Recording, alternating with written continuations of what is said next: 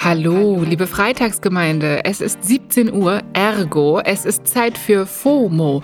Was habe ich heute verpasst am Freitag, den 10. September 2021? Mein Name ist Jasmin Polat und mein Daumen hat Bizeps vom Scrollen. Heute geht es um gerechte Geldstrafen, G20 Game Shows und The Weekend.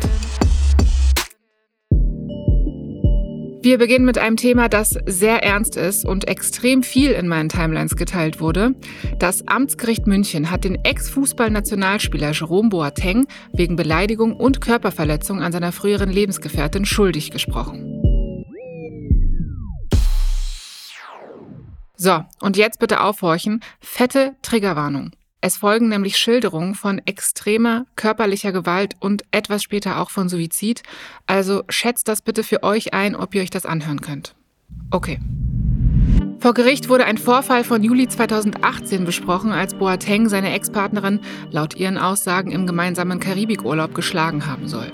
So, und eigentlich würde ich es jetzt dabei belassen und nicht weiter auf Details eingehen, aber ich möchte hier einmal das Ausmaß klar machen. Bei den Schilderungen ist die Rede von Boxen, Bissen in den Kopf, dass er sie auf den Boden geschleudert und beleidigt haben soll. Die Verletzungen, unter anderem ein blaues Auge, wurden dokumentiert. Eine Zeugin plus einen Sachverständigen gab es außerdem, die beide ihre Aussage stützen konnten.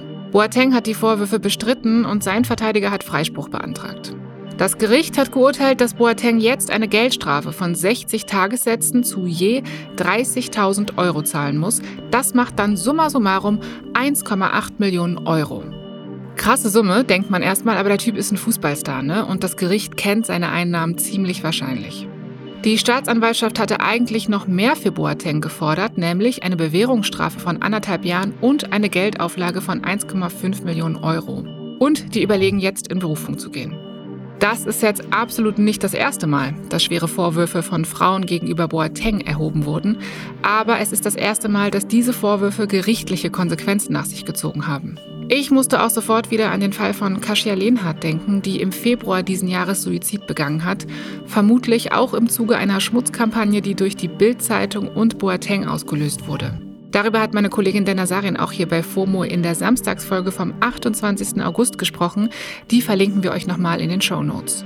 Auch Kasia hatte Jerome zu Lebzeiten noch wegen Körperverletzung angezeigt. Das Verfahren wurde zwischenzeitlich eingestellt und dann kurz nach ihrem Tod wieder aufgenommen. Jedenfalls, für mich ist das einer der wenigen Fälle, die medial so stattfinden, in denen es mal eine ordentliche Geldstrafe und halbwegs angemessene Aufmerksamkeit gibt. Auch wenn all das den Betroffenen von häuslicher Gewalt auch nicht das Erlebte erleichtert, vermute ich mal. Aber ein bisschen Gerechtigkeit. Immerhin.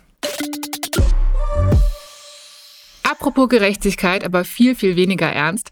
Alle, die für eine bessere Welt kämpfen und das vielleicht auch mal im Fernsehen machen wollen, bitte aufpassen. In den USA gibt es ab dem 22. Oktober die neue Competition Show für euch. Ja, in The Activist treten nämlich keine Gesangstalente oder Models an. Nee, hier kommen AktivistInnen auf die Bühne. Aus den Bereichen Bildung, Umwelt und Gesundheit werden drei Teams mit jeweils sechs AktivistInnen antreten, um ihr Thema an den Start zu kriegen.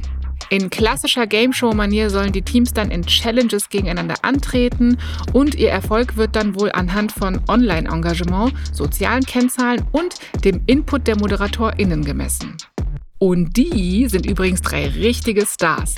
Der Sänger Asha und die Schauspielerinnen Priyanka Chopra Jonas und Julian Huff moderieren die Sendung und auch musikalische Performances sind geplant. Aber noch viel besser finde ich den Preis. Es geht nämlich darum, es zum G20-Gipfel in Rom zu schaffen. Da wird sich das Gewinnerinnen-Team mit WeltpolitikerInnen treffen, in der Hoffnung, sie für ihre Anliegen zu sensibilisieren und natürlich Gelder zu sichern. Vor allem auf Twitter kommt die Sendungsankündigung, ich sag mal, gemischt an. Neben halbwegs lustigen Takes wie komische Art, die neue Black Mirror Staffel anzukündigen, gab es auch ernste Vorwürfe, nämlich unter anderem, dass in der Sendung AktivistInnen gegeneinander ausgespielt werden würden und das nur für Profit und Entertainment. Naja, ist ein Punkt. Ich scrolle trotzdem mal weiter und ach, da sehe ich auch schon den Twitter-Account, der mir jeden Freitag diese Art von wohltuender Routine bietet, die mir sonst im Leben fehlt.